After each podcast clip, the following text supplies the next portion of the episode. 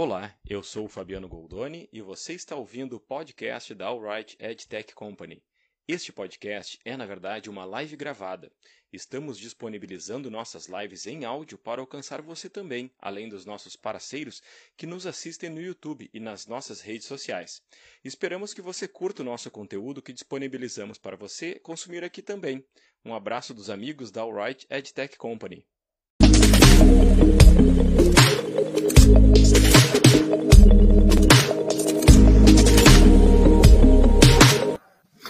Boa tarde, pessoal. Estamos aqui ao vivo para mais uma live ao Right Sem Filtro, a nossa live que acontece toda terça-feira, religiosamente, às 16 horas, aqui no nosso canal do YouTube, na fanpage da Alright, no Facebook e também no nosso perfil no Twitter. Acompanhem é, nesses três canais. É, a live de hoje é sobre brand lift, né? Como mensurar aceitação e reconhecimento e interação do usuário na prática. Quando se fala em performance de marca né, na mídia digital, performance na mídia digital, logo as pessoas é, conectam com o ROI, né, nas vendas diretas, nos sites e aplicativos da marca ou na aquisição de leads. É, ou seja, a performance precisa ser palpável, né, a gente precisa medir de alguma forma racional, numérica. Bom, e como a gente sabe que a marca ganhou autoridade, reconhecimento, ou mesmo emocionou as pessoas com a sua comunicação, é por isso que estamos aqui hoje com o nosso convidado Marcos Magalhães, diretor comercial da Brandful, que é uma empresa de pesquisa e tecnologia especializada em branding e sentimento de marca. Eu falei certo, Marcos? Falou, falou sim. Fala pessoal, boa tarde aí para todo mundo. É, a gente aqui na Brandful trabalha com pesquisa de marca é, para anunciantes, agências e publishers. E também é, estamos, a gente está evoluindo aí para a parte de sentimento e análise de sentimento de marca. E hoje também tenho a, a, temos aqui né, a companhia do meu parceiro Domingo Seco Júnior, sempre às terças-feiras, e da nossa executiva de planejamento, Bárbara Ferrer. Bem-vinda, Bárbara, primeira vez aqui com a gente.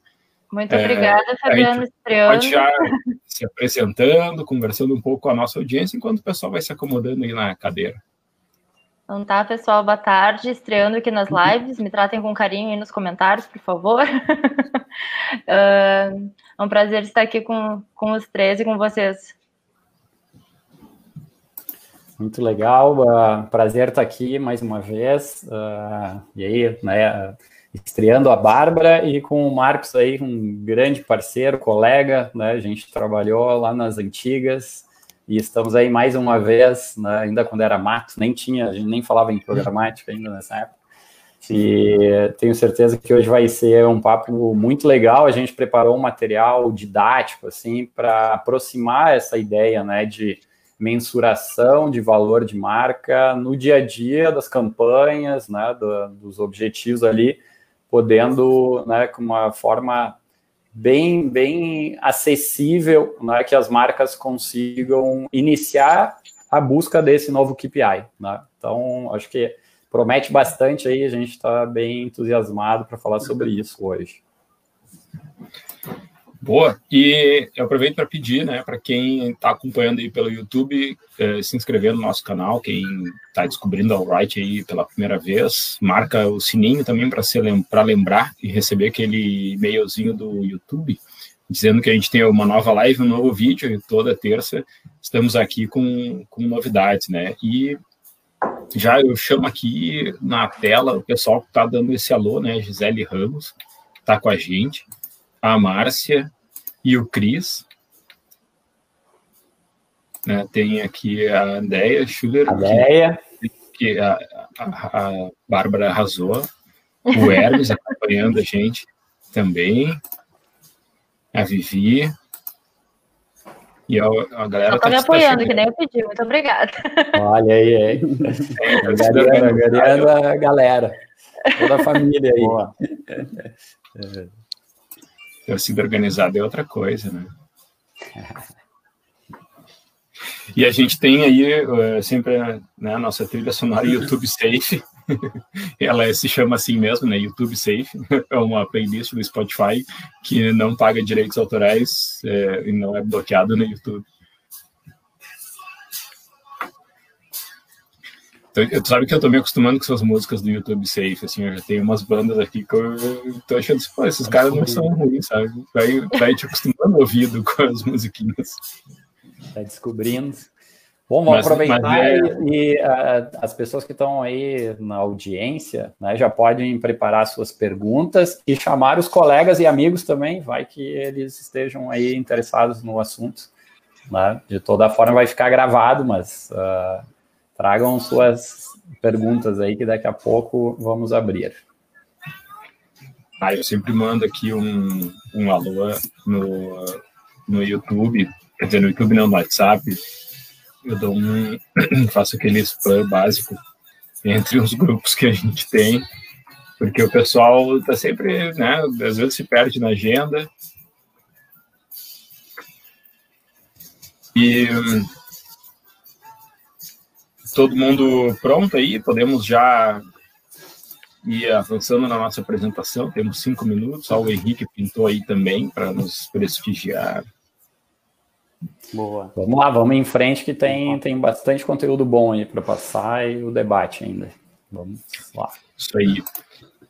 Muito bem, como eu falei, esse aqui é o nosso All Right Sem Filtro, né? Nós somos a All Right, sempre bom apresentar aqui em cada live que a gente tem, porque a gente tem cada vez mais pessoas novas aí uh, nos seguindo e a gente fica muito feliz aí de poder estar tá levando esse conteúdo uh, para todos vocês. Né, a Write é uma EdTech que conecta publishers, marcas, através de tecnologias proprietárias, entregando mais contexto, segurança e transparência para o mercado. Né? O nosso propósito é criar um ambiente mais seguro para as marcas, mais rentável para o publisher e mais relevante para a audiência. Então, a gente, nós nos autodenominamos Media Scientists, porque estamos aí inovando e desenvolvendo essa ciência da mídia digital todos os dias, né? E hoje, como eu falei aqui na nossa abertura, né, o nosso tema é Brand Lift, com o nosso querido Marcos Magalhães, diretor comercial da Brandful. E eu já passo a bola para vocês apresentarem aí um material muito bacana que foi preparado para contextualizar esse, esse assunto antes do debate. Legal, Fabiano, show de bola. Obrigado pela oportunidade, pelo convite de vocês mais uma vez. É, deixa eu só ver aqui. Eu preciso fazer um share screen, né? Para poder dividir a tela. Eu, eu, tu pode fazer, eu posso passar os slides por ah. você. Mas, não, mas se tu quiser fazer, tá. Eu passo, não, então? Pode ser, pode ser. Então tá, Perfeito. Vamos lá. Bom, é muito bacana pelo convite de vocês e quando vocês me chamaram para falar mais sobre a questão de pesquisa de marca, de brand lift, eu pensei em como contar essa história, né? E aí, olhando a missão de vocês, que eu acho que é o nosso primeiro slide aí, é, que me chama muito a atenção, que é uma, uma missão super desafiadora, assim, que é como, você, como vocês trabalham e encontram um equilíbrio entre o que é seguro para o anunciante né, o que é rentável para o publisher, para que a relação ali seja um ganha-ganha de ambas as partes, e como que ela se torna relevante para pessoas. E aí esse ponto, para mim, é, que eu acho que é o ponto de partida, principalmente para pessoas, que é onde a gente tem essa questão da, da conexão de fato das marcas, se você quiser passar, o Fabiano, porque, ao meu entender aqui, uh, a gente tem um, um, momento de vida aqui, um momento em que a tecnologia, por mais que ela evolua, é, a gente parte do princípio mais básico do ser humano, que é pessoas se conectando com pessoas, tá? E aí, a grande pergunta que a gente faz nesse mercado publicitário é como que as marcas podem se conectar com as pessoas? É, e estudando isso, né, quando a gente olha isso né, na, na, no começo dos anos 2000 e a gente trabalhava é, em agências de propaganda, eu venho de agências publicitárias também, é, fiz essa transição de carreira para comercial. A gente sempre trabalhava no, muito no, naquela questão da pirâmide de Maslow sobre as necessidades, e hoje a gente percebe que existe uma evolução de comportamento é, onde 90% das pessoas acabam não sabendo o que, elas, o que elas querem ou o que elas precisam do teu produto. Então, ou seja, uma marca acaba tendo que se posicionar muito além do que hoje a gente considera no marketing digital, que é o clique, que é o lead, que é a conversão. E aí, uma dica de leitura para quem tiver interesse é esse livro que é a Neuropropaganda de Aze, né, do Antônio Lavareda e do, do João Paulo, é, que ele explica basicamente como que a inteligência emocional hoje, como que a, a evolução do ser humano e do, do, grande comportamento das massas, essa audiência consegue se sobrepor e como as marcas conseguem é, trabalhar com atalhos, com gatilhos, é, basicamente para poder conseguir se sobressair frente aos seus concorrentes. Então a gente fala aí de hormônio do prazer, dopamina, a relevância de cor, o visual e o auditivo, indo além do texto, né? É, a gente fala da importância de conexão, é, o radar interno de, de, perigo que você tem hoje e como, como que isso é feito pelas grandes marcas. Tanto é que da, um dos produtos que a gente tem hoje na, na Brandful, que ainda está em desenvolvimento, junto com o time de engenharia e de user experience, é o Emotion AI. Ou seja, é uma plataforma uh, de inteligência artificial que a gente consegue fazer através da convocação de uma compra de painel, que essas pessoas assistam os vídeos comerciais com a, TV, com, com a webcam ligada.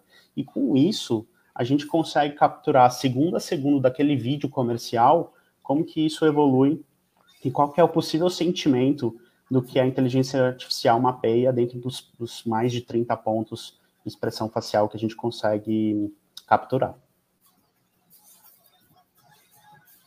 Ou seja, é, hoje em dia, com essa evolução toda do que a gente tem trabalhado, a gente percebeu que as marcas precisam criar as maneiras de medir o contexto né, em que elas se encontram no mercado e qual que é também o seu retorno de venda. Para isso que surgiu pesquisa. E aí, basicamente, né, assim, pesquisa ela se divide em duas, em duas grandes partes, aí, a quantitativa e a qualitativa. A gente tem outros níveis de pesquisa, né, EdHoc, Fox Group, que são as principais. É, hoje, a gente falando de BrandLift, é uma pesquisa mais focada no EdHoc, né, que a gente vai falar aqui um pouquinho. Pode passar. E aí, falando um pouquinho também uh, sobre a questão de linha do tempo.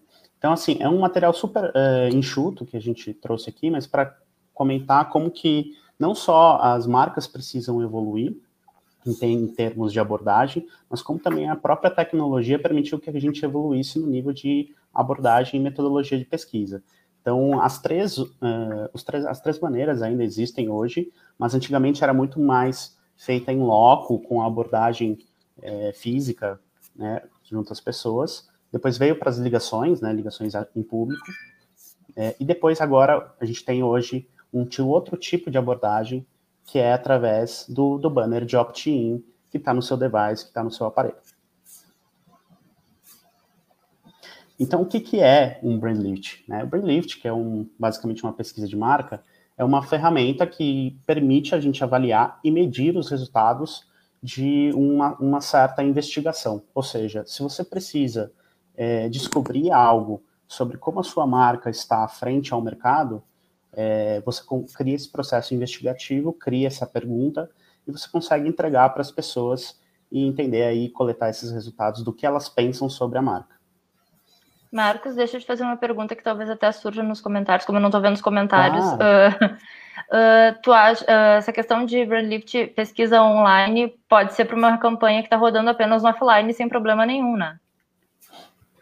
Ela é válida também para meios offline. A grande questão é que quando a gente tem uma coleta de votos, é, o, o, todas as ações que você coloca ali no teu planejamento de mídia offline, eles podem interferir também no, no mundo online. Uhum. Então, isso não é um impeditivo de você não realizar a pesquisa, mas é claro que quando a gente vai trabalhar um projeto de pesquisa de campo como com, esse, com esse mix de meios, você tem que ter ali muito claro que, que os números podem sim inferir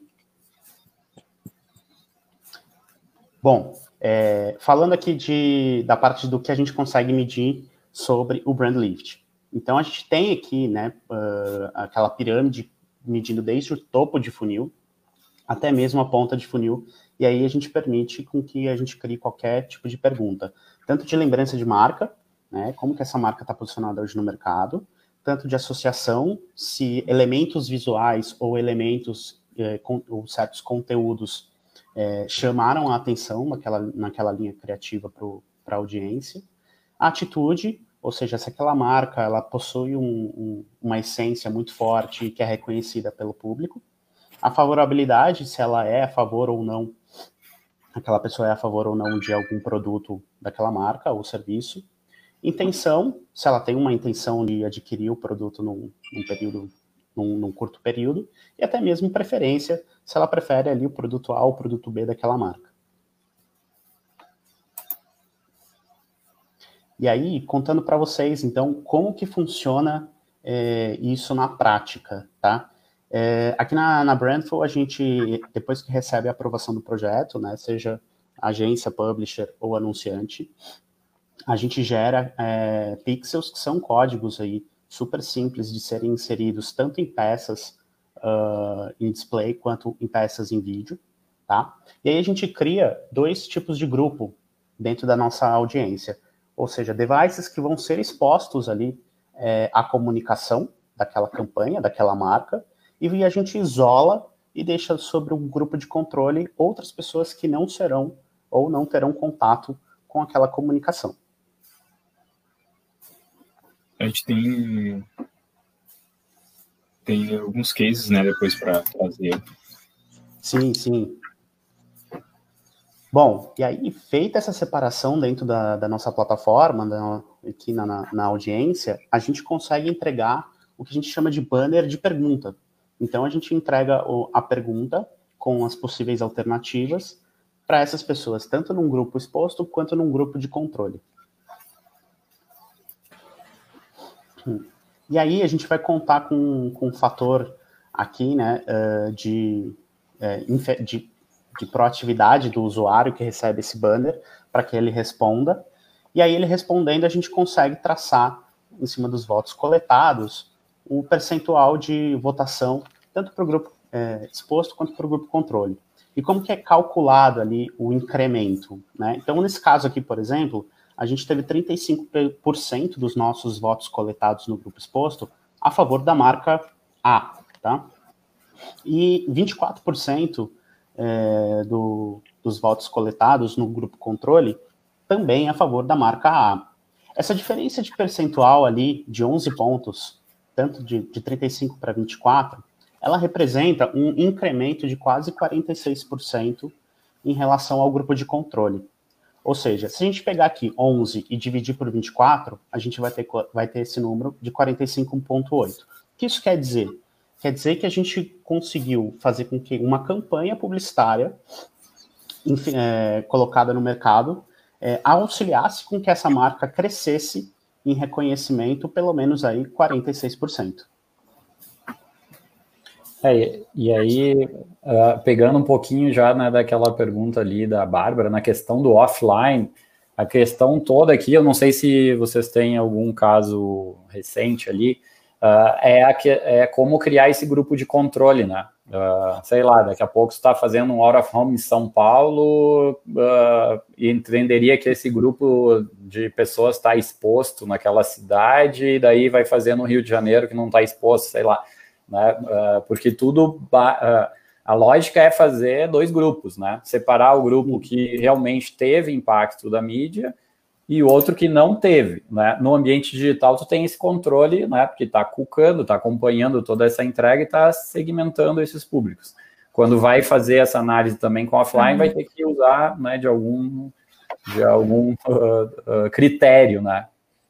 Sim, exatamente. A gente, inclusive, por, é, por exemplo, já teve questões com anunciantes, por exemplo, que a gente acabou abrindo mão de fechar o projeto, justamente porque a, a campanha do, do anunciante já estava na rua há um certo, um determinado período e também estava em meios offline.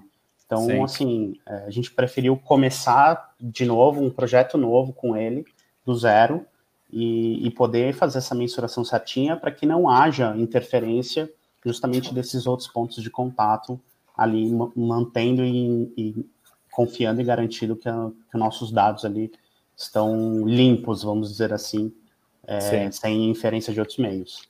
Perfeito. Segue aí. Bom, e aí qual que é a nossa é, grande diferença aí é, frente ao, ao, mercado. Nós temos hoje, né, dois grandes institutos de pesquisa no Brasil que, que acabam dominando essa parte é, do mercado de pesquisas em geral. É, mas a, a Brandful, ela nasceu muito no ano passado, um pouco com, com o não conformismo de entender e de colocar outros tipos de acesso à mão da, dos anunciantes.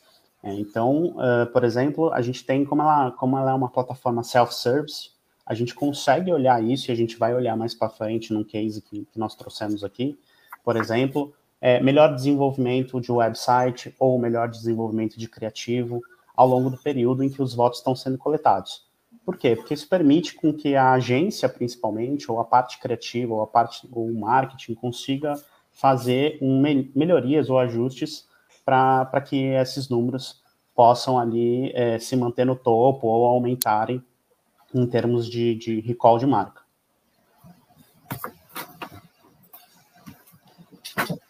E como eu falei, assim, a gente tem a mesma transparência estatísticas que os grandes centros de pesquisa. Então, a gente tem um nível de confiança aí de 90%, uma margem de erro de 5% e um controle real-time de desvio padrão. É, aqui embaixo, no rodapé, onde vocês estão vendo, é um exemplo de como o nosso algoritmo trabalha na interface da, da plataforma. Então, quando você vê ali é, que nenhum farol na nossa plataforma está aceso, por mais que tenha votos contabilizados, o algoritmo da plataforma entende que ele ainda não tem uma amostra crítica e estável para poder ser considerado uma pesquisa. A partir do momento que a gente tem um primeiro sinal verde aceso, essa amostra ela já está estável dentro dos níveis de metodologia de estatística, tá? Com dois níveis acesos. Sim, e aí é o, a, a, gente já pode considerar como uma pesquisa válida. Exatamente. Só, só que com o slide está pequeno, os, as bolinhas cinzas é a amostra insuficiente e as bolinhas totalmente verdes é a amostra altamente estável, né? Exatamente. E aí, quanto maior e mais a gente acende essas bolinhas, né, pelo algoritmo, quanto mais votos são coletados, o tamanho do universo acaba sendo maior, e aí o meu desvio padrão ele fica menor. Então, com três bolinhas acesas, por exemplo, a gente tem um controle é, de 90% garantido e com uma margem de erro de 5, 5 pontos percentuais para mais para menos, ou seja, a gente tem uma garantia muito mais restrita em relação à maturidade dos dados. Aqui é o nosso case, então a gente trouxe aqui é, com, com um parceiro nosso um case de Nivea, né, para vocês verem como que funciona isso na prática na plataforma. Então a gente fez uma pergunta, aqui aparece pequeno para mim, Fabiano, mas se você quiser depois é, reforçar aí, mas é qual dos, das seguintes marcas, segmento, você já ouviu falar, você ouviu falar recentemente, né? Então, o que, que acontece? Quando a gente faz o isolamento dos dois grupos na, na nossa plataforma, das duas audiências, entre exposto e controle, é, esse banner que vocês estão vendo aí na tela é o banner que a gente entrega como banner de pergunta. Né? Isso aqui tem um custo interno para Brandful, a gente consegue rodar para os anunciantes. É, a gente chama comumente no mercado de bonus impression, né? É, teoricamente, nessa parte mais operacional, é, os grandes centros de pesquisa eles precisam é, pedir para que os veículos de, é, bonifiquem aí esse volume, que é um volume que a gente vai entregar esses banners de pergunta para os dois grupos. E aí aqui você está vendo como que aparece para a gente, uh, que é o formato nosso da Brandful. Ele tem um formato bem diferente, ele chama atenção mesmo, que é justamente para a gente poder captar a atenção do usuário para que ele tenha a proatividade de responder. Então aqui nesse caso, por exemplo, é uma campanha em vídeo da Nivea, que gerou um incremento de marca, de lembrança de marca, de 75% para o cliente.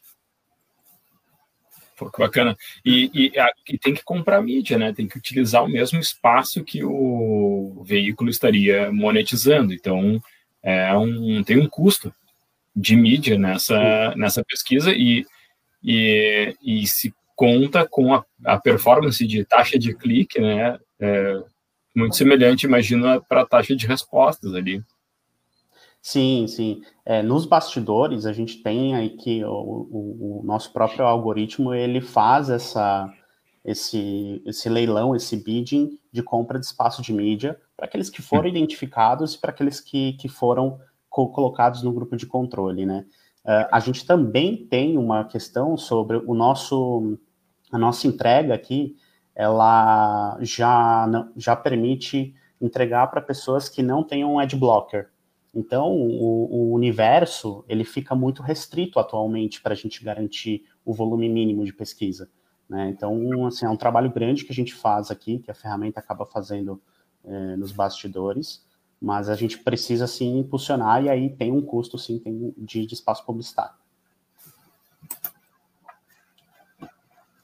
Bom, aí aqui a gente está vendo um pouco mais dos detalhes que a plataforma oferece para a gente, tá? Então a gente tem ali a diferença do grupo exposto e do grupo controle. Se vocês olharem os sinaizinhos, né, ali os sinais vocês percebem que o grupo exposto ele garantiu uma, um nível de confiança de 90%, mas com uma margem no desvio padrão de 10%.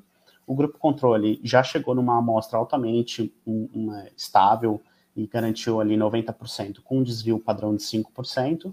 E ali a gente vê no gráfico que entre o grupo controle e exposto, a gente teve um incremento ali de 10,8% para 19%.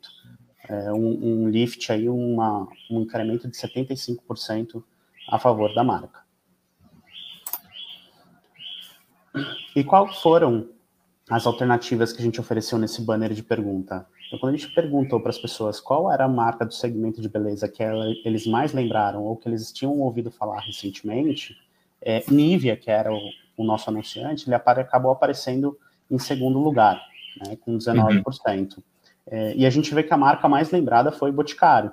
Então, aqui também já é um ponto de atenção, no qual a marca vai precisar olhar para ver como, como naquela época, né, no período em que foi, foi feita essa pesquisa, Boticário detinha um pouco maior, é, um pouco mais de, de pensamento e lembrança de marca. Depois ele apareceu uh, empatado ali com Dove, é, então é uma disputa ali entre Nivea e Dove. E aí, eu, e aí a gente tem Neutrogena na última posição.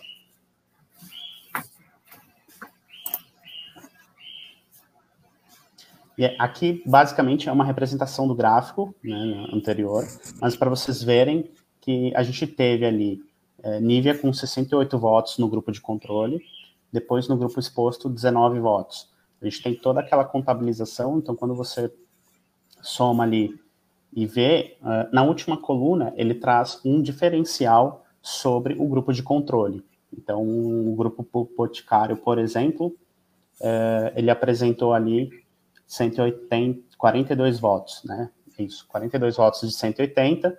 É, se a gente pegar esse percentual e dividir pelo mesmo percentual ali do grupo de controle, a gente vai ver que tem uma diferença de 8 pontos percentuais negativos. Então, é, a gente conseguiu entender também que não só a campanha da Nivea, ali naquele publisher, conseguiu aumentar a relevância da marca como um todo, mas também ela ajudou e impulsionou para que Boticário não fosse uma marca que ficasse tão em destaque durante o período. Essas marcas, Marcos, ela, ela, uh, essas concorrentes, elas são dadas pelo próprio cliente, né? Eles que definem. Sim, sim. É, o próprio cliente é que pode, é, faz a pergunta, né, e, o, e olha o pilar que a gente vai analisar com as alternativas que ele queira, que ele queira pontuar. E aqui Bom, tem um detalhe criativo. Isso, e aí aqui, por fim, a gente acaba fazendo na apresentação da plataforma é, uma parte também de análise criativa. Né? E aí você, vocês vão ver como realmente, quanto mais é, micro a gente vai fazendo essa análise de pesquisa, é, mais a gente vai encontrando ali números que precisam ter maior entrega para poder ter um nível de confiabilidade em termos de análise. Então, o Brand Lift ele acaba ajudando de uma maneira muito geral e ampla a entender qual é o, o incremento em relação da, da marca em relação aos concorrentes, mas também serve como uma análise criativa. Então, por exemplo, a gente vê que toda a entrega feita pelo, pelo parceiro em todos os, os níveis de, de linhas criativas, somente a linha criativa Susto, por exemplo, atingiu a maturidade específica o suficiente para a gente poder considerar ali que aquela análise faz sentido. Então, o nível, o nível ali, o criativo de susto, acabou sendo o melhor é, posicionado em relação à coleta de votos. Bom, ou seja, o brand lift ele serve muito para a gente medir a eficiência das campanhas né, no universo digital, uh, com, com o objetivo, obviamente, desde que o objetivo de comunicação esteja alinhado com a etapa de funil. É, ele acaba gerando um valor muito grande para a marca, principalmente para o planejamento de mídia e na construção dos pilares dessa marca. Ele permite também é, a gente avaliar os resultados da, das campanhas, basicamente em tempo real, né, e aí como que a gente pode traçar uma rota para melhoria. Depois, no fim, ele é, também atua na parte criativa, e aí isso é muito importante para a agência, porque ajuda na parte da, da criação, como que a gente contribui de forma efetiva para que essa construção da marca vá além do clique. E aí também permite com que a gente entenda qual é a relação dos publishers e como esses publishers estão se comportando e contribuindo de uma forma significativa para os objetivos de comunicação daquela marca. E por fim, a gente define também uma percepção da, da, da marca na mente dos clientes quando a gente compara ela com, com outros concorrentes.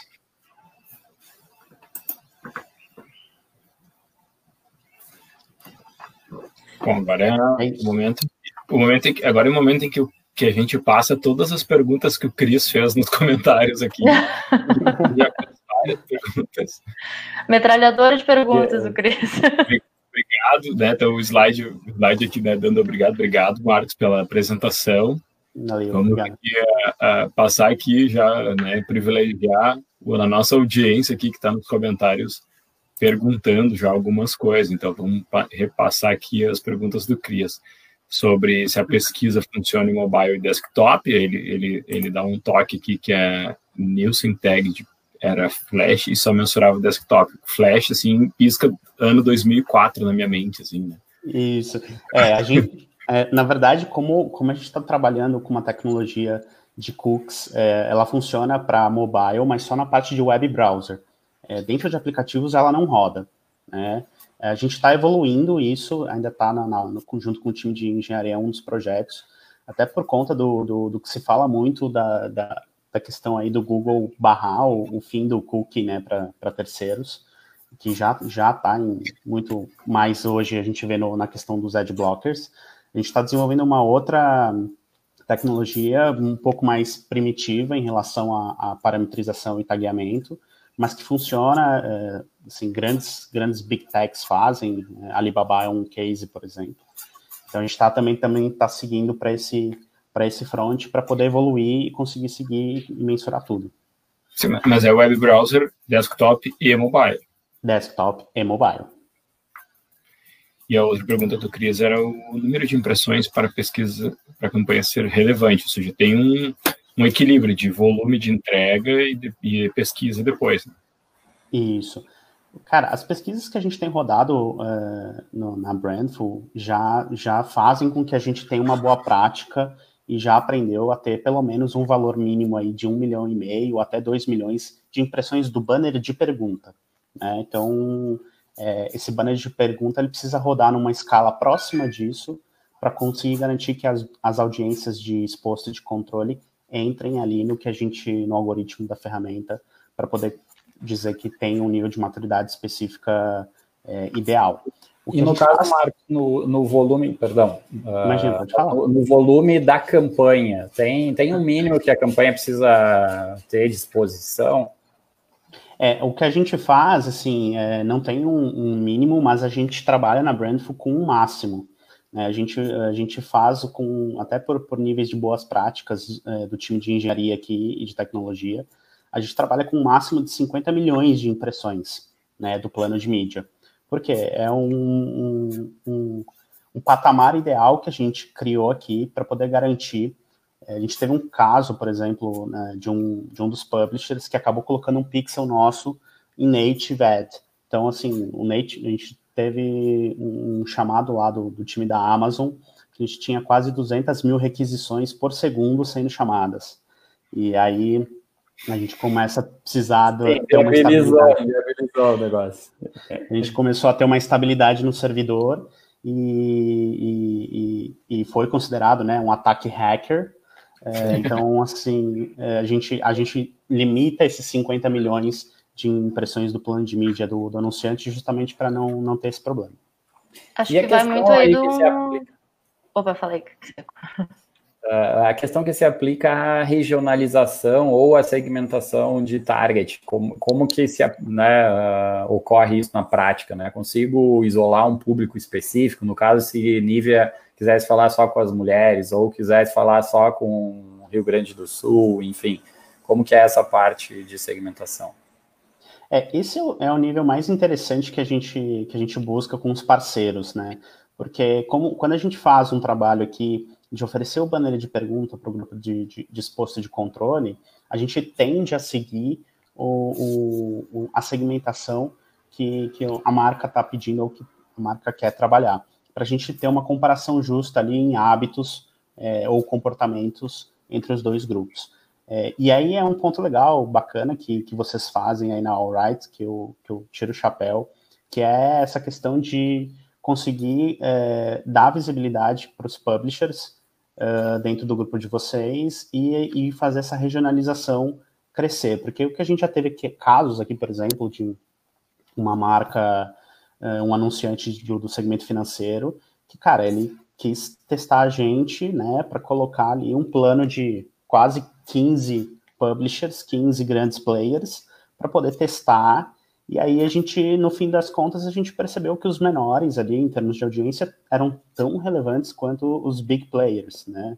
Então, assim, é, isso é um, é um, fator, assim, muito importante, muito legal que, que o Brand Lift permite. Bacana. Tem uma pergunta aqui do Daniel sobre cookies e a LGPD. Agora ia falar ali. Eu ia, eu ia. Não, mas eu ia falar sobre a questão do... Desculpa, não foi nada, Fabiano. A uh, questão, pensando assim num planejamento de mídia, que tu tem ali um investimento, tu não tem um mínimo de impressões, eu acho que vai, e aí tu me, me corrige, Marcos, se eu estiver falando besteira, mas acho que vai muito do bom senso, né? Porque se tu tem um milhão e meio de impressões para pesquisa, não adianta ter uma, uma, uma quantidade de impressões de um pouco mais de um milhão e meio uh, de, de, mídia uh, para fazer a pesquisa da mesma quantidade, né? Eu acho que vai muito de bom senso e, e distribuição de verba mesmo, né? Sim, sim, total. E tem uma questão também que a gente acabou não falando aqui, que é um pouco mais técnica, que é o fator de aleatoriedade. Né? Assim, a gente precisa da contribuição do usuário, da boa vontade do usuário dele clicar naquele banner de pergunta. Então, é, às vezes é, é, engraçado, porque às vezes que a gente tem o algoritmo investindo, investindo e, meu, e gastando ali um custo do, do banner de pergunta, e às vezes a gente não chega naqueles níveis né, de semáforo, né, naquele, naquelas bolinhas verdes. E aí o cliente fala, cara, mas essa pesquisa não serviu de nada. Na verdade, ela serviu sim.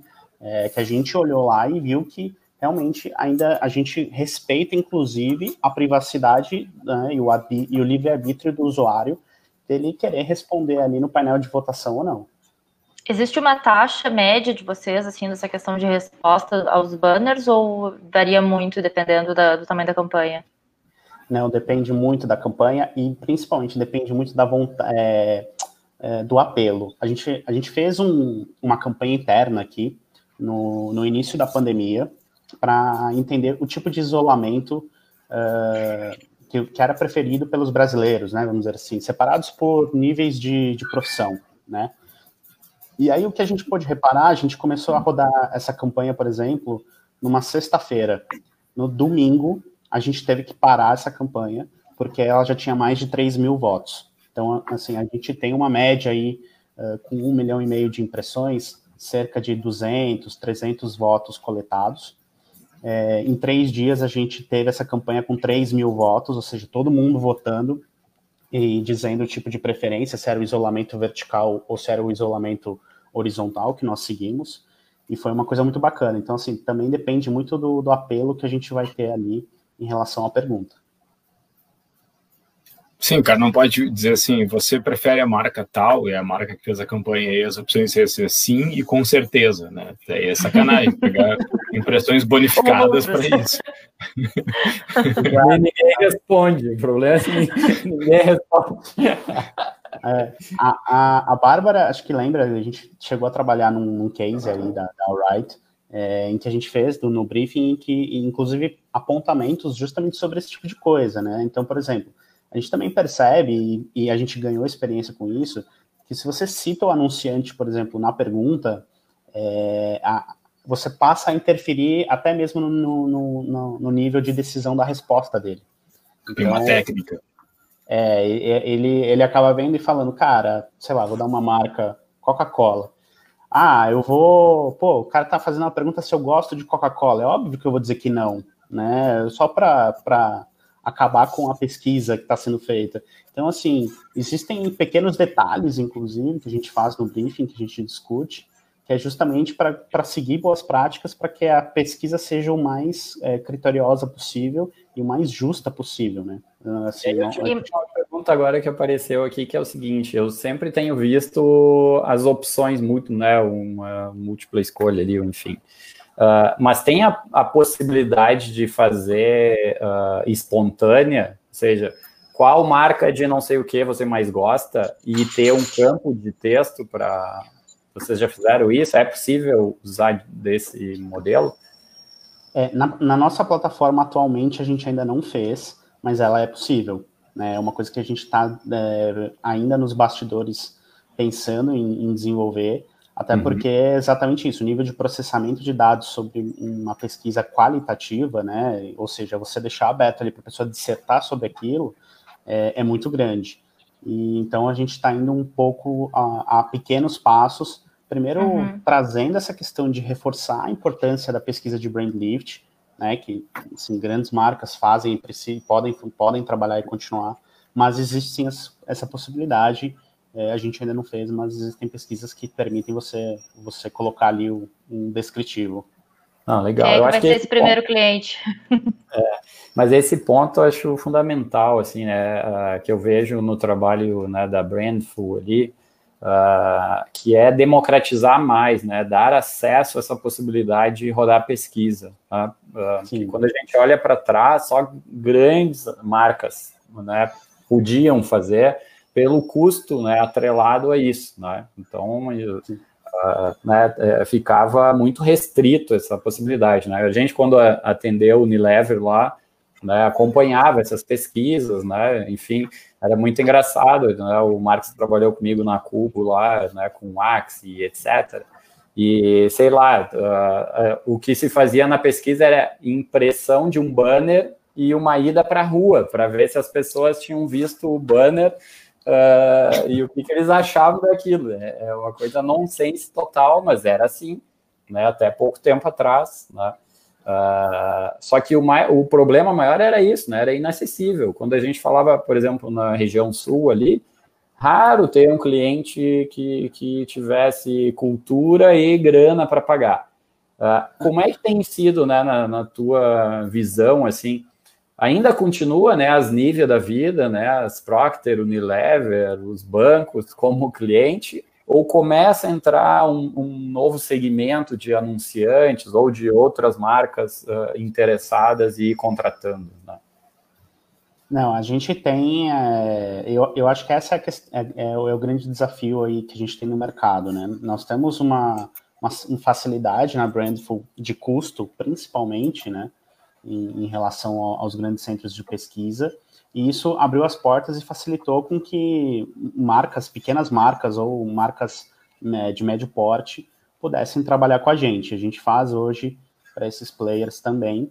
Então, a gente tem, sim, os big players, os caras, os, os, as grandes marcas aí do mercado, mas hoje a gente buscou democratizar isso e viabilizar aí para qualquer nível de, de, de publisher. Inclusive, hoje, uma das conversas que eu estava colocando com, com um dos investidores aí da plataforma, é exatamente sobre a gente conseguir abrir isso e amplificar até para pessoas aí, para startups, pequenos, né, pequenas Sim. empresas, em que a gente consiga viabilizar de coisa. É, isso é um aspecto... O produto é, é um super ferramenta, né, para entender isso, né, porque essa, essa pesquisa de Brandleaf, né, como a gente viu antes ali, quem estava desde o início, todos os usos que ela tem, putz, ela não é só um olhar assim de reconhecimento de marca, né? Não é só também olhar campanha, tudo isso é, mas ela pode validar serviço, ela pode entender melhor, né, intenção de compra. Tem muitos usos, né, que uma ferramenta assim pode pode ser né, aplicada no dia a dia, né, É. A startup é uma, é uma situação interessante, porque ela pressupõe que é uma empresa que não é conhecida, né? Ela é uma startup, ela é uma empresa nova. E a partir daí, o marketing da, de uma startup ela é muito focado na performance, aquela que eu falei na introdução, né? Os leads gerados, os cliques, né? E, e aí a gente vai ver assim, bom, beleza, tu está comprando as palavras no Google porque é aquele last click que tu consegue medir de performance. Só que quando tu faz a busca na palavrinha lá, que tu compete com os concorrentes, aparecem anúncios dos concorrentes e a pessoa, ao escolher o anúncio para clicar, ele leva em consideração a lembrança de marca, né? Sim, total. Inclusive, a gente estava numa discussão, na, eu estava conversando com o pessoal de uma agência na semana passada sobre um projeto do setor imobiliário, por exemplo. E aí, cara, tanto o cliente quanto a agência batendo o pé que a jornada do cara para compra do imóvel era de, de 6 a 18 meses, né? A gente fez uma pesquisa aqui, foi olhar na internet e, e baseado aí uma pesquisa de um grande player, um grande portal aí de, do, do, mercado do segmento, é, o ciclo de compra hoje de uma pessoa para um imóvel é de 26 meses. Ou seja, a gente está falando aí de quase dois anos trabalhando um produto. Né? Então, nós aqui da Brandful, a gente voltou para a agência e, e, apresentou esse material, e a gente olhou e falou, cara, é mais do que, que necessário, né? Essa questão de você olhar só a ponta do funil, muitas das vezes, ou achar que a tomada de, de compra ali, é, dado dos corretores naquele mês, ou, ou ser uma janela D mais 30, né? É, você precisa dar um passo para trás e olhar que ainda tem um, um período anterior disso de pesquisa é, e de busca que, que não está sendo olhado. E que muitas vezes a gente fica só ali é, focado no, nos anúncios de links patrocinados, ali na conversão extrema, Sim. e não olhando o que antecede aquilo. E, e, hoje, assim, se um, um, anunciante, né, ou aqui uma agência, né, se desperta sobre isso, tem, bah, beleza, quero começar a medir, né, quero começar a trazer esse novo KPI, né, para o meu cardápio de análises de performance. Né? Qual, qual é o, quais são os passos, né? O que, que é preciso fazer? E se a gente falar um pouquinho de investimento, né? Uh, que tamanho de campanha tem, teria que rodar, né? Uh, enfim, o que, que tu recomenda Sim. aí para esse primeiro passo, né? É, na verdade, o que a gente sempre é, recomenda quando a gente abre é, um projeto aí na, aqui na Brandful é entender exatamente o tipo de, de entrega que, que a agência vai fazer em termos de formato, se é, uma, se é uma, uma pesquisa que eles vão querer mensurar só a partir de mídia display ou se eles vão querer mensurar também o vídeo, então a gente consegue mensurar os dois tipos de formato atualmente, né? É, de, e avaliar basicamente o, o, o, volume que a gente necessita para poder rodar. Então, como a gente não tem um volume mínimo de investimento, né, de, de, de volume de impressões, perdão, mas a gente estabelece, deixa claro assim, olha, gente, a gente tem uma premissa de ter um, atingir um teto de 50 milhões de impressões até porque a gente já deixa claro que esse é o, é o montante que a gente vai, vai requisitar, e pode acontecer da gente não atingir os níveis de confiança estatística ou maturidade estatística em relação a esses 50 milhões de impressões. Isso também não é um fator que, que assim, impede a gente de trabalhar e continuar. Às vezes a gente consegue mensurar até um pouco mais. A gente só põe essa premissa justamente para poder é, não, não aconteceu o que aconteceu ali, a gente veicular ali quase 200 mil chamadas por segundo, Sim. e isso causar uma Mas tu imagina que, sei lá, uma campanha de 10, 20 milhões de impressões seria suficiente para, né, obviamente, com essa, né, a gente não sabe o quanto as pessoas vão responder, né? Sim. Mas assim, como esforço de campanha, esse número é razoável, assim, 10, 20 Sim. milhões de impressões. Isso, isso é, o, é, basicamente o ideal, tá? Eu vou dizer que a gente já conseguiu fazer com menos, é, uhum. já pegou campanha aqui de 5 milhões de impressões, é, uhum. mas é aquela coisa, não chegou a atingir os níveis é, de Sim. maturidade estatística que nós esperávamos. Sim. Então, hoje, se você faz um plano desse com 15, 10, 15 milhões, até 20 milhões, que é o mínimo que você precisa trabalhar ali, é, até Sim. mesmo num plano de mídia, a gente consegue, consegue sim atribuir de uma forma melhor é, e, e, contabilizar isso. É, a gente, assim, traduzindo para reais brasileiros, a gente está falando aí de 50, 100 mil reais uh, ou mais, né? A partir de 50 mil reais, talvez, mais o investimento na pesquisa, né? Até para o pessoal ter uma, uma noção do que é. Né? Uh, porque tem, sei lá, o Facebook tem uma possibilidade de rodar um brand lift lá né, tu vai ter que investir mais de 100 mil reais né, para rodar Sim. um. Uh, então, tu consegue né, construir uma pesquisa válida aí, uh, talvez com metade disso, ou enfim, né, uh, consegue viabilizar. E, e, e, pensando um pouquinho em quem tá, adotou e já começou a fazer, né, como foi o caso da Nível, os casos que a gente está tendo ali né, com outros anunciantes que usam hoje a, a rede da Alright para fazer essa, essa pesquisa e essa mensuração, uh, o que, que, é indicado assim em relação a período, né? Uh, tem uma boa prática assim de tempos em tempos fazer? O que, que diz a, a bibliografia em relação a isso? manual. é o que diz o manual. É, esse, verdade... esse, valor, né? Esse valor ele pode ser distribuído em que período? Porque sim, também sim. não é necessariamente em, em 30 dias, não sei. É, na verdade, o que acontece? Ele não tem um período determinado, né? Mas o que a gente já reparou nas nossas pesquisas ali é que entre 15 e 30 dias a gente consegue fazer com que o volume de banner de perguntas seja respondido à altura. A partir do trigésimo dia, vai, de 30 a 45 dias, a gente nota uma queda na, no volume de respostas, por mais que a gente é, pague mais caro para entregar esse banner de pergunta. Né? Ou Sim. seja, uh, então a gente tirou internamente como uma premissa que de 30 a 45 dias a gente Sim. consegue rodar uma pesquisa que é o ideal. Para alguns é, o, ideal, é pegar o flight forte ali, né? Isso. Uh, porque se tu fizer isso aqui depois cair, aí vai, vai, vai é, é, que o, o, cálculo, pelo que eu entendi, o cálculo é baseado no remarketing daquela audiência que foi impactada. Então, se você impacta uma audiência pequena, você tem menos pessoas para perguntar, né? Para reimpactar com a pergunta. Dentro do exposto, de... né? Tu, dentro, Isso, mas tu tem o outro que daí é, o, é todo outro mundo infinito. fora. É.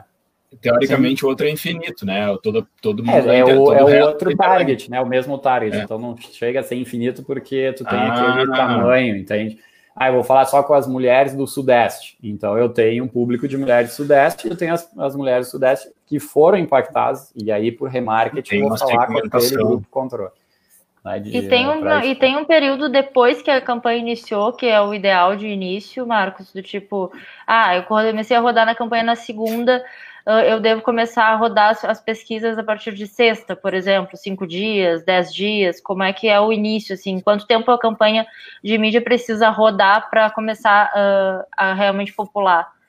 É, boa pergunta, Bárbara. A gente já fez, assim, o ideal é que comece no dia D1 da campanha, é, junto com a agência lá tá. e, e, as peças. Esse é o ideal que a gente come, comece a, a contabilizar junto com, com, com vocês, né?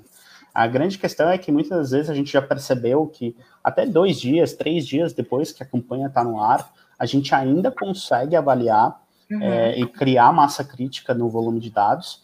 É, e isso não, não, não interfere ou, ou, ou, não prejudica o lift que a gente está ali coletando. Então, assim, o ideal é a gente começar no dia da campanha, mas até três dias depois a gente consegue colocar essa pesquisa no ar. Sim. É que tem uma questão ali, indo para o técnico, né? Uh, o ideal é que começou a campanha o Pixel esteja instalado, porque aí todo mundo está tá dentro do grupo do controle. Né? Então, o primeiro é. problema seria: ah, eu chego com a ideia da campanha de, de mensuração uma semana depois. Todo aquele período já não tem mais como separar, Sim. entende? Então, eu já tive um milhão de pessoas, por exemplo, impactadas, e eu vou começar na outra semana, aquele milhão já bagunçou o Corento. Outra coisa é que horas que começa a ser efetivamente respondida a, a, a, né, a pesquisa, né? porque aí, mas aí eu estou controlando. Então, estou controlando, não estou controlando. E ia te fazer uma pergunta que é o seguinte: já teve caso de fazer uma pesquisa antes da campanha? E vocês fizeram isso, pesquisa sem campanha, por exemplo? Cara, nós nunca tivemos um caso assim. De, de rodar a pesquisa antes. Ah, né, sem sem exposição. Só chegar lá e mede para ter assim o que que tá é. agora. E aí depois eu vou ver e, e vou comparar. É. Ainda não aconteceu. Não, assim, antes de, antes de ter um projeto, uma campanha, não. Mas a gente tem um cliente, por exemplo, que é, aí foi até um, um, da onde surgiu um modelo novo de monetização por combo, onde ele falou, Marcos, eu vou, vou comprar a pesquisa todo mês. Então a gente vai é, cravar essas premissas que vocês já têm de pesquisas de 30 dias, que é o período ideal, e a uhum. gente vai lançar essa primeira campanha, é, vamos medir o, o branding em relação a esse projeto, e todo mês eu vou medir se eu vou ter campanha ou não, aí tudo bem. E a gente criou um índice para ele, exatamente mostrando mês a tá, mês. Então tu, tu respondeu a minha pergunta de antes lá, que assim, é o que o cara que já culturou ele pode fazer, isso é uma das coisas. Sim. Ele mantém Sim. pesquisa ativa, independente de campanha no ar, para ele fazer o tracking permanente da, de, da marca. Do, da, da saúde da marca dele. Sim. Porque é ao longo do, do, ao longo do tempo também a marca vai fazendo investimentos em mídia é, em outros Outras canais, né? coisas, né? é. Daqui a pouco fez um evento, fez sei lá o que, lançou um produto, tá no PDV. Ou aconteceu alguma exposição de assessoria de imprensa, de PR específica é. também. O, tem aqui, acho que isso responde um pouco a pergunta do Daniel que eu tinha colocado antes, que é LGPD, é um remarketing, né? Então parece que cai na mesma. Mas como vocês estão lidando com isso, Marcos? Está tendo uma é. atualização é. ali no, no opt-in? É, na verdade, assim, quando o projeto já nasceu no ano passado, a gente já estava olhando para isso e, e, hoje a gente tem um, um, grande escritório de advocacia no Brasil que faz toda a parte de política de confidencialidade e privacidade de dados que garante isso. Então, é, nós, nós basicamente já estamos dentro das normas da LGPD. Né? Se você olhar também no banner, é, lá na apresentação eu passei, acabou não dando para ver, mas no, no, próprio banner de pergunta, embaixo ele tem um, uma parte ali, um disclaimer, que é um link que fala, clique aqui é, para conferir a nossa política de privacidade. Então, ali também ele linka para um... Tá bem, bem pequenininho aqui embaixo. É, tá Termos de uso e privacidade. É, e se você clicar lá, é, é você, é, você vai exatamente para a página de toda a nossa política de privacidade e confidencialidade de dados. Então a gente também já desde o ano passado foi o nosso é, requisito primordial assim para garantir é, esse nível de privacidade em relação às respostas.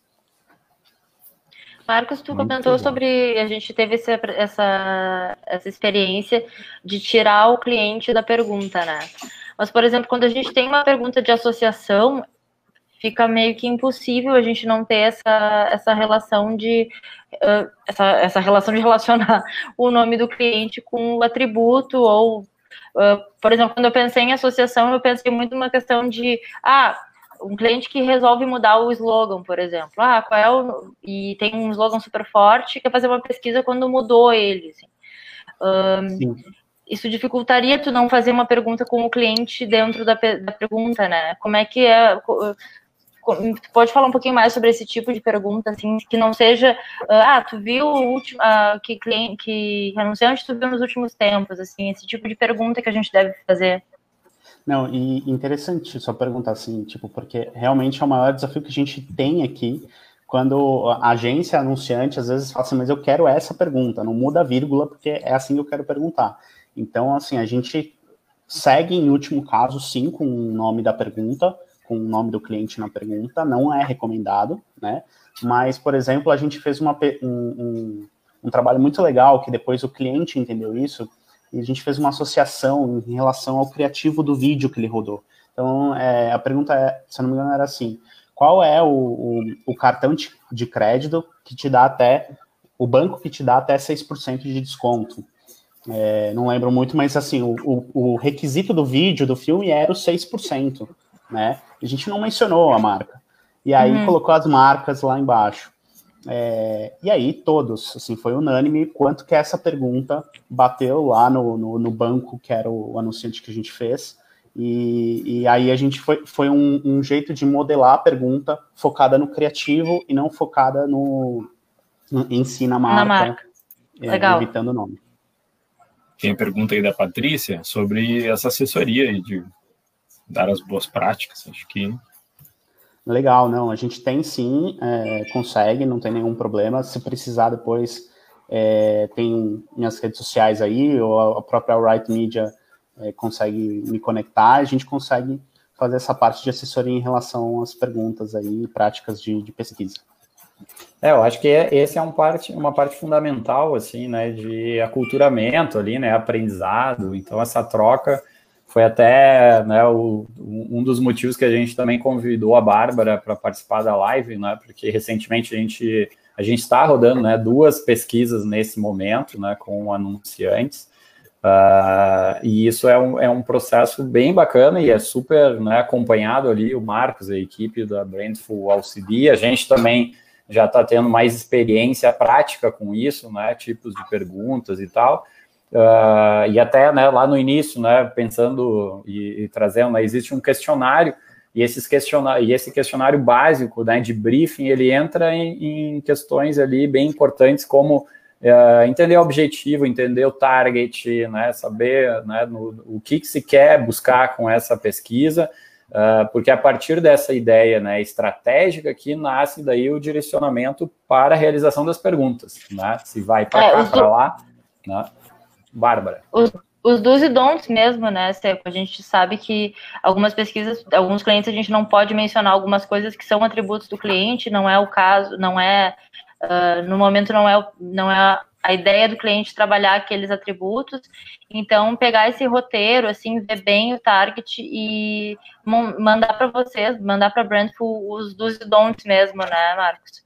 Acho que isso é super Exato. importante. E principalmente porque as, uh, as agências, pelo menos, uh, as agências elas não estão muito acostumadas a gastar dinheiro, a investir dinheiro em pesquisa.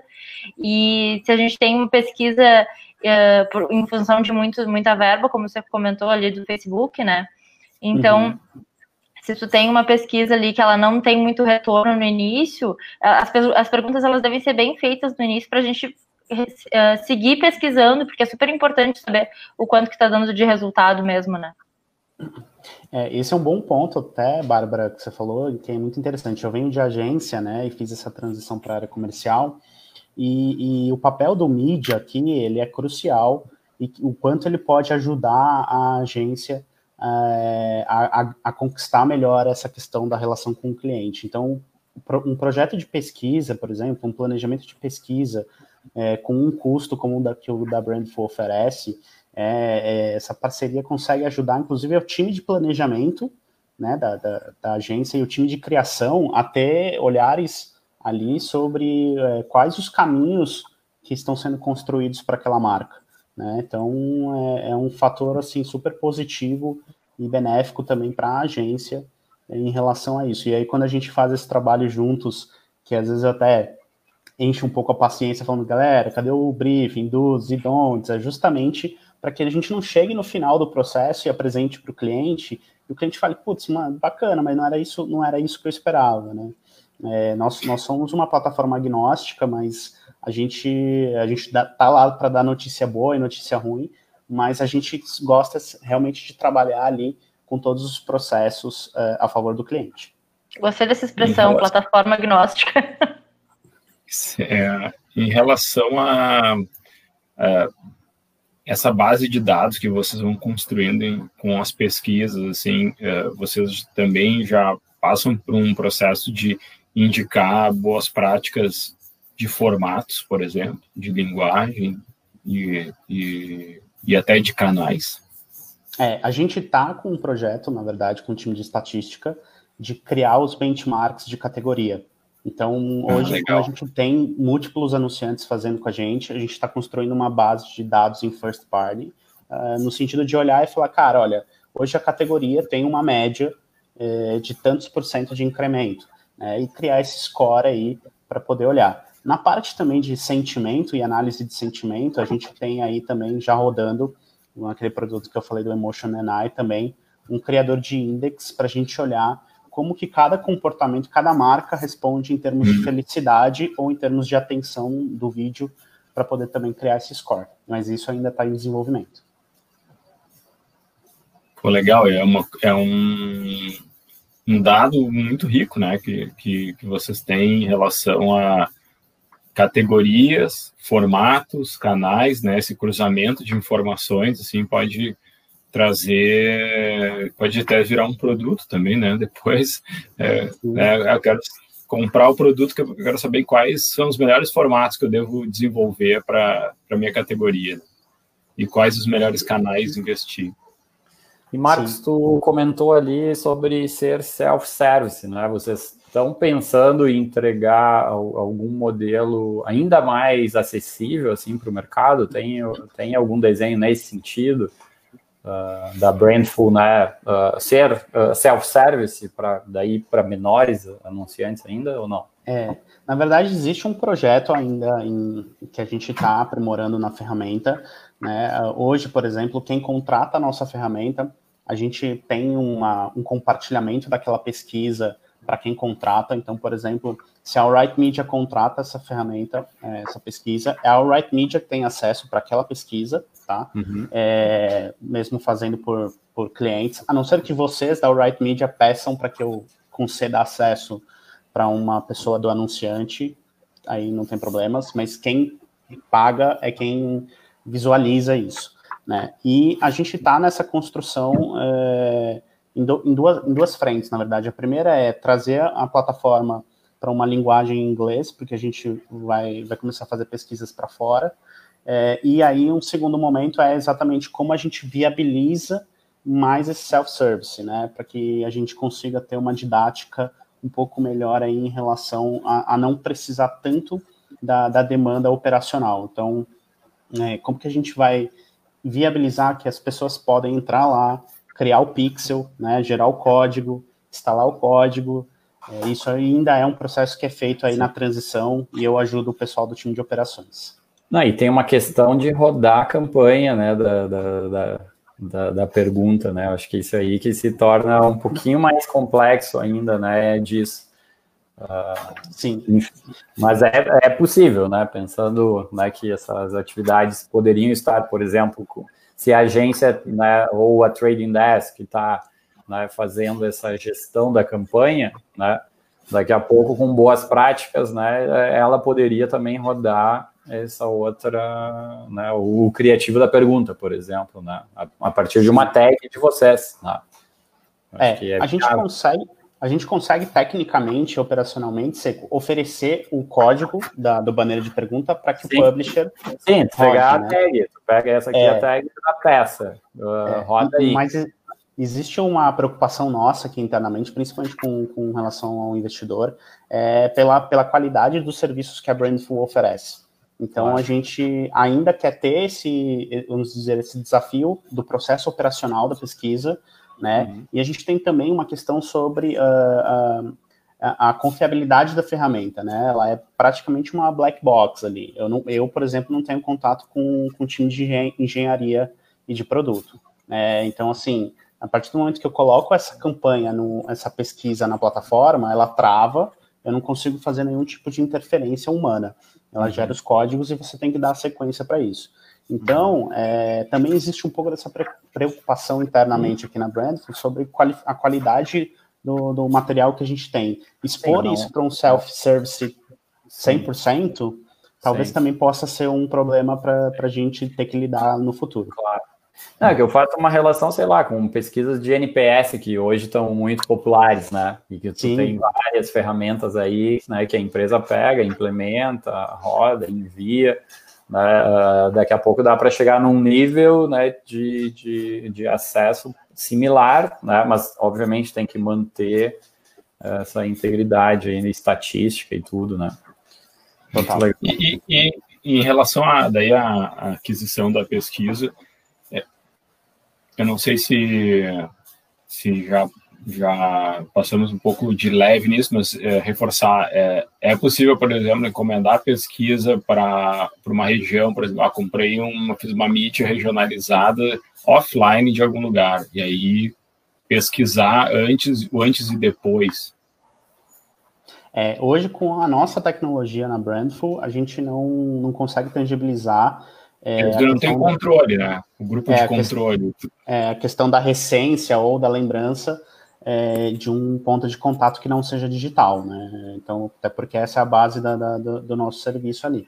Mas a gente já, já fez provocações aqui junto com o time de produto, que é exatamente, cara, é, qual que é o próximo passo, né? Como que a gente vai evoluir para que a gente consiga, por exemplo, e aí foi um dos primeiros pontos que surgiu na reunião, que é, é como que a gente consegue sair dessa questão do cookie para ir para um nível de tag melhor, para que a gente consiga fazer essa mensuração, e agora é, putz, como que eu consigo ter um nível de mensuração ou que tipo de produto que a gente pode criar com pesquisa que faça essa questão do, do offline ser tangível na, nas, nossas, uh, nas nossas pesquisas.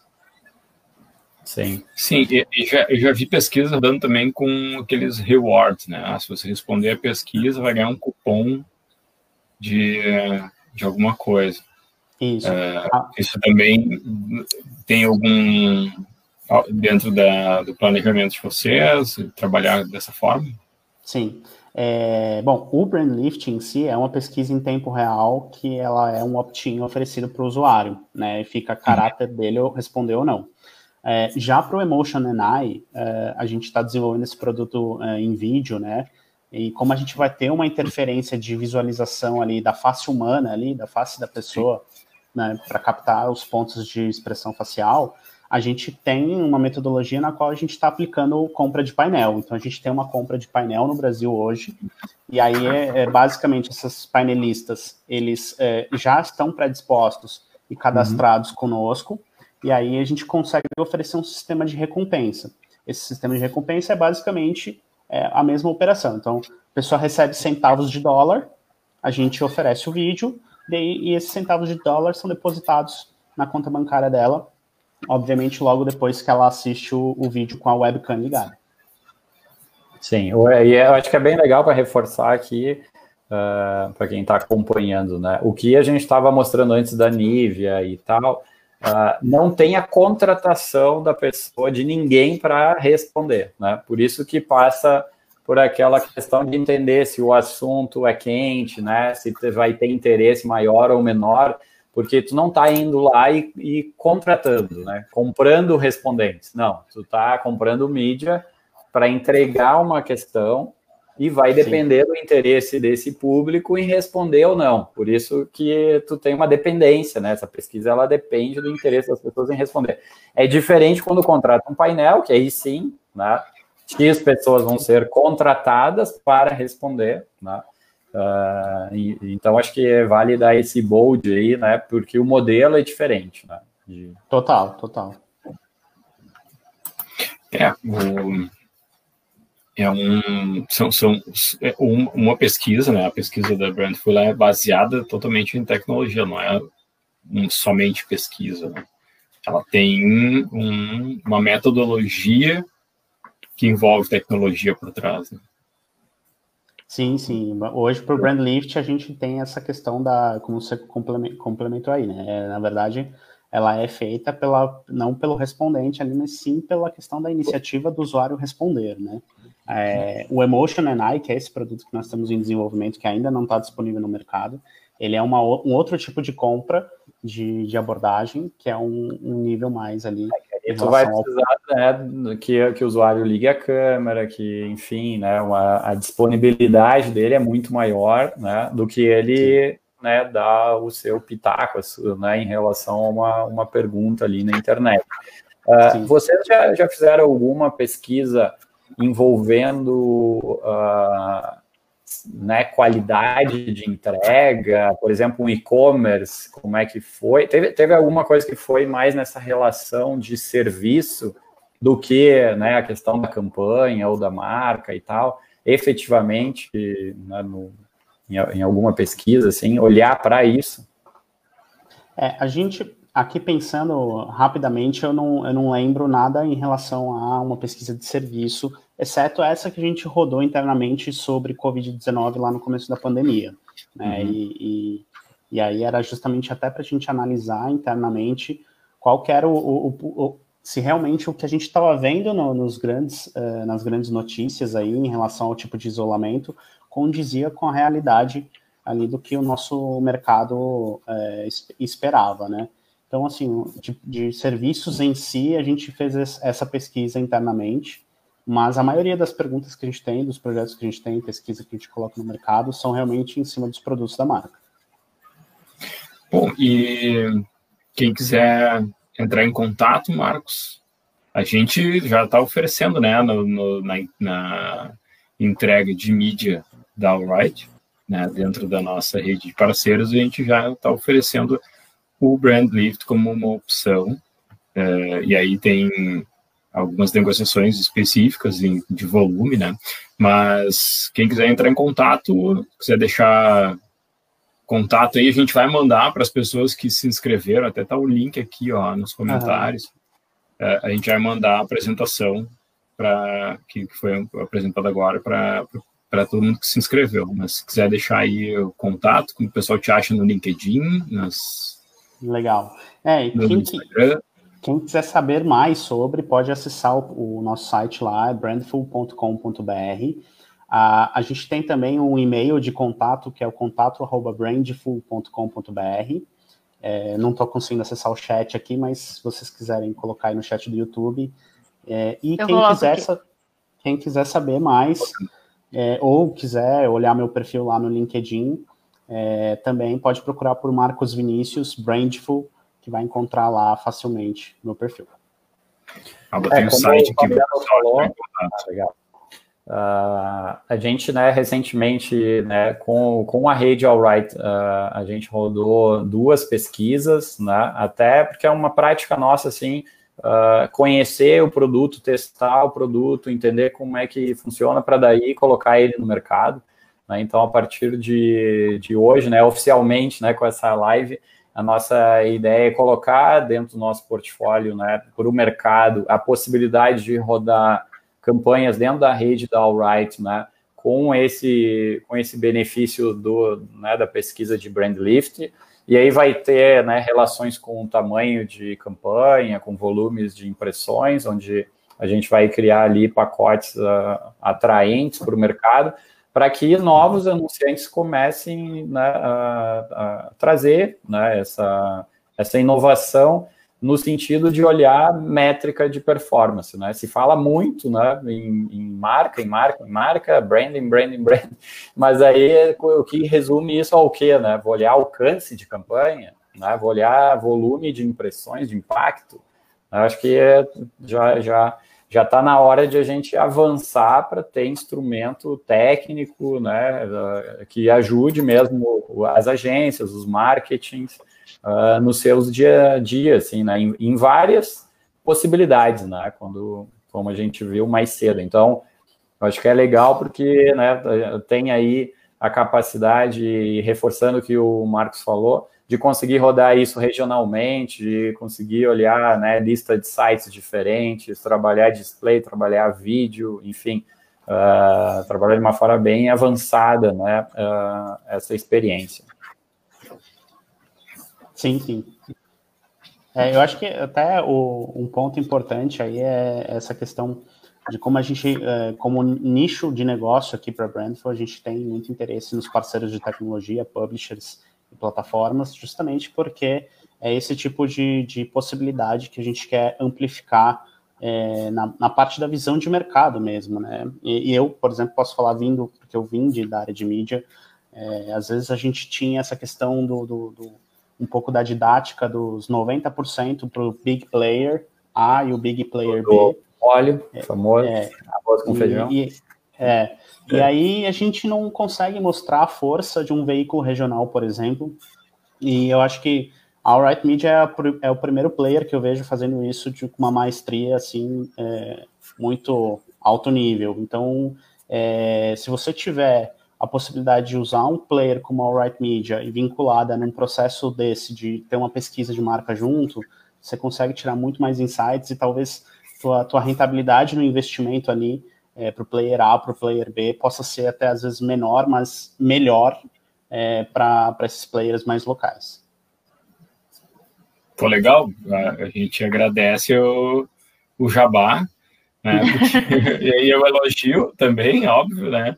a gente fica muito feliz aí de receber esse, esse elogio. A gente tem alguns parceiros que estão nos assistindo aqui nesse momento, né? Até alguns já deram um alô ali nos comentários e, e a gente sempre fala para eles que a gente busca qualificar cada vez mais, né, o, o, o inventário tão suados, né, que eles trabalham ali para conseguir a audiência deles e, e a gente busca qualificar cada vez mais ela essa audiência para as marcas, né, quando a gente entrega. É, total, e acho que esse que é, o, é o espírito, a gente está num momento aí, é, principalmente aí de, de isolamento, que é, acho que está fazendo todo mundo repensar uma série de coisas em relação principalmente a planejamento de marca, né, é, então as marcas estão tendo que ab se abrir e se adaptar muito rapidamente para outras formas de, de trabalho, e principalmente outras formas de pensar em, em como é, como fechar a conta. No fim é exatamente sobre isso, né? Como que a gente fecha a conta para que para que esteja se sobressaindo aí em relação ao, aos demais. Mas, bem interessante, né? A gente vive um momento que as marcas precisam né, reencontrar ou, ou reforçar o seu valor, né? E para isso, acho que tem aí uma. Né, tu, na verdade, está fazendo duas coisas, né? Tu está comunicando, que é um, né? A gente acho que todo mundo aqui, né, que é da área de mídia, de publicidade, veículos, agências, publishers, né, plataforma, uh, a gente é do time de que uh, comunicar faz bem, né? E Sim. quanto com melhor qualidade a gente fizer isso, mais retorno vai ter, né, para a marca. Mas a gente parte do princípio que comunicar faz bem. Então ela já está numa jornada de comunicação, ela está com uma campanha, ela né, uh, fez uma reflexão e uma proposição para o mercado. Na contrapartida, né, ela também pode ouvir melhor esse consumidor, esse mercado e entender como é que ela está se posicionando. Né? Então, uh, o, o, que eu, o que eu mais gosto do digital é essa contrapartida. Né? E quando a gente vem do offline, a gente só fala. Né? Não tem nada que volte aqui, né? O retorno era o telefone ou o correio, né? Ah, quando a gente está internet, a contrapartida é real time. Tu tá falando e tá ouvindo o tempo inteiro. Então, por que não adotar isso como uma, uma ferramenta permanente, né? Eu acho que esse é, a, esse é o ponto. É por que não? Né? Porque isso é parte de investimento uh, que ele é, ele é mínimo perto do, do retorno que uma marca tem, né, que uma agência tem também para olhar o seu trabalho e tudo. É, e acho que, pra, como agência, assim como investimento de mídia, essas campanhas de awareness sempre são as mais difíceis de. Uh, para o planejamento de mídia, é a mais difícil de dizer assim, não, a campanha está funcionando, porque o objetivo dela não é o clique, né? Não é o. Não, é, ela é realmente para aparecer. Então, essa pesquisa justifica todo o investimento do próprio cliente que pede uma campanha de marca mesmo, né? Então, Meu tá Deus. ali, é, está ok, as pessoas estão vendo, elas não clicaram, mas elas viram, elas lembram, e isso, isso justifica todo o investimento feito pela campanha, né? E pela agência, pelo planejamento de mídia mesmo. Vou fazer uma pesquisa agora em tempo real aqui. O que, que tem maior impacto no cliente ou lá no marketing? ah, tivemos 10 milhões de impactos ou tivemos um incremento de marca de 43%? Tá? O que, que, será, é né? Não vai abrir mão. Só que imagina chegar com o relatório só dizendo, ah, tivemos 10 milhões de impactos. Ah, isso aí é melhor ou pior? É, essa, essa, essa, história dos impactos é, é, é, é, acho que é a métrica mais hackeável do mercado. os impactos, né? Porque é, mesmo tendo o viewability como métrica complementar, assim, só, medir só os impactos é, é, é muito arriscado. É, e total, né? A gente saiu lá no começo dos anos 2000 com, com o charme e o glamour, acho que você que vai lembrar disso, dos grandes números apresentados nos relatórios de BI, né? E, e hoje e hoje a gente percebe exatamente o contrário, né? Esses grandes números não, não respondem mais, né?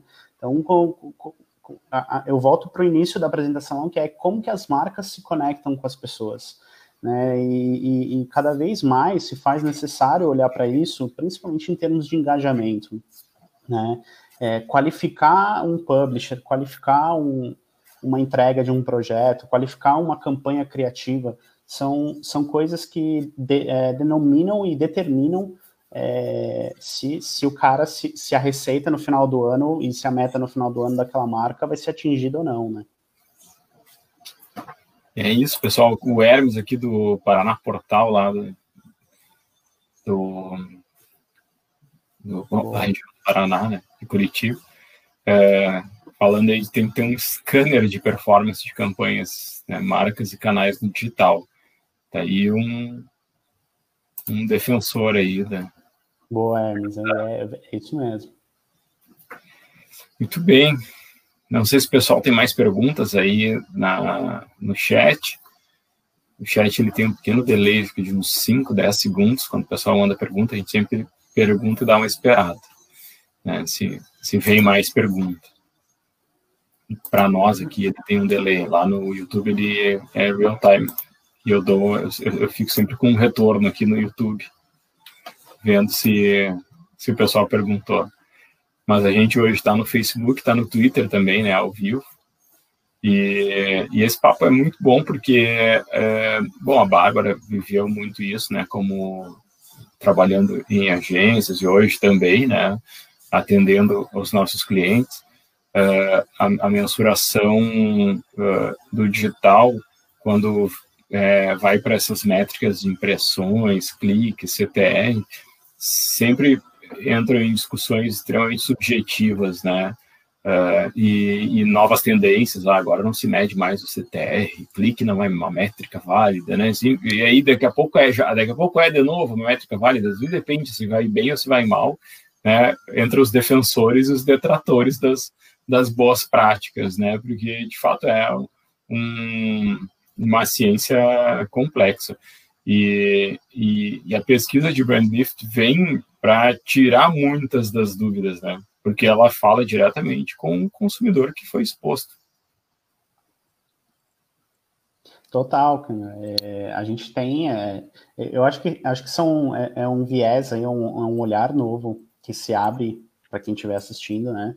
Justamente para entender que é, muito, muito, se fala sobre a questão do, do clique, da, da taxa de conversão, da, do quanto a gente gera de leads na ponta do funil, mas como exemplifiquei no caso aí, né, é, as agências acho que acabam sendo tão viciadas, ficando tão viciadas nesse tipo de análise, nesse tipo de olhar, que não olham para a construção do todo, né, e acabam esquecendo às vezes a parte né, do topo do funil, a parte mais intermediária, e todas elas são complementares, ao meu ver.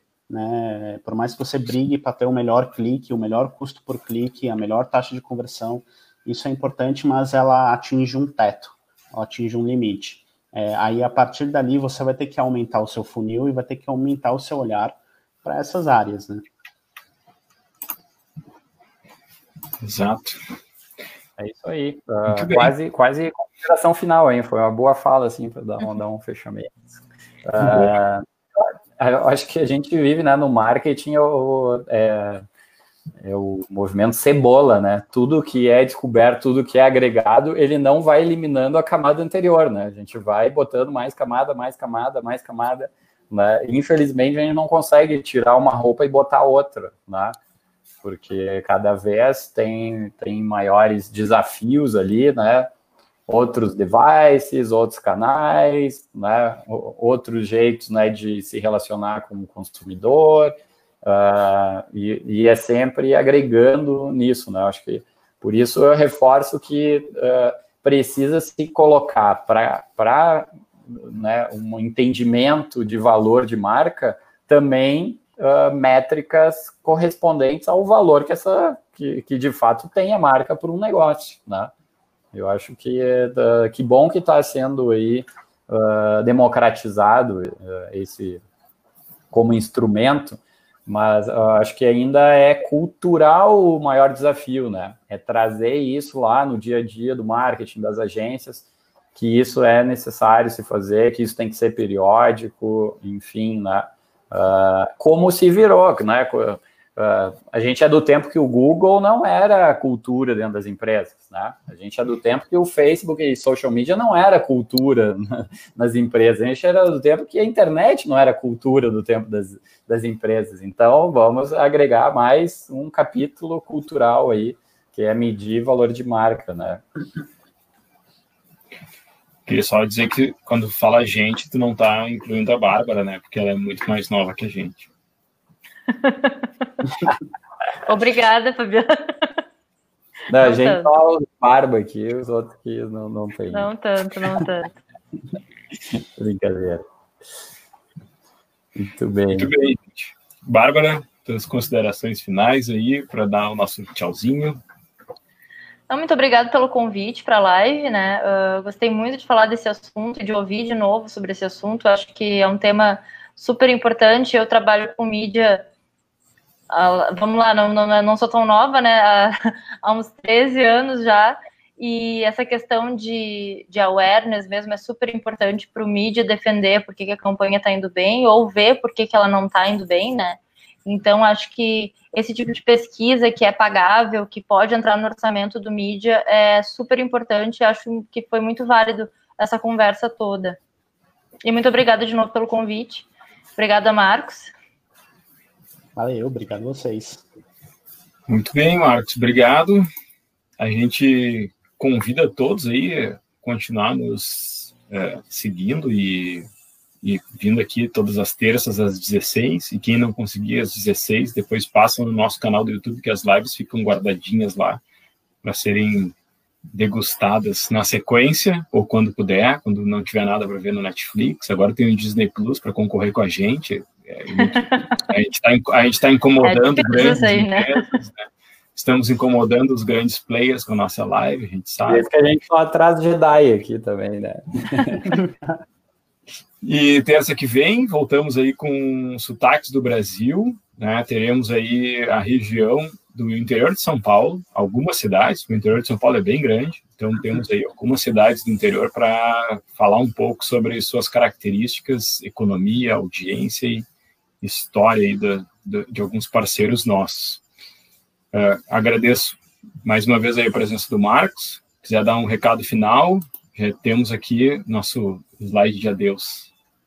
Valeu, gente. Obrigado. Muito feliz e honrado aí com o convite de vocês.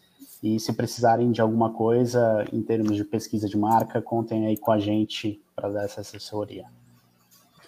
Muito legal. Obrigado, Marcos, aí. Até a próxima. Ficou um conteúdo super bacana, didático aí. Tenho certeza que o pessoal, quem também, né, não pôde acompanhar ou está agora vendo daqui 20 dias, né? Espero que você tenha tu tá vendo na sexta?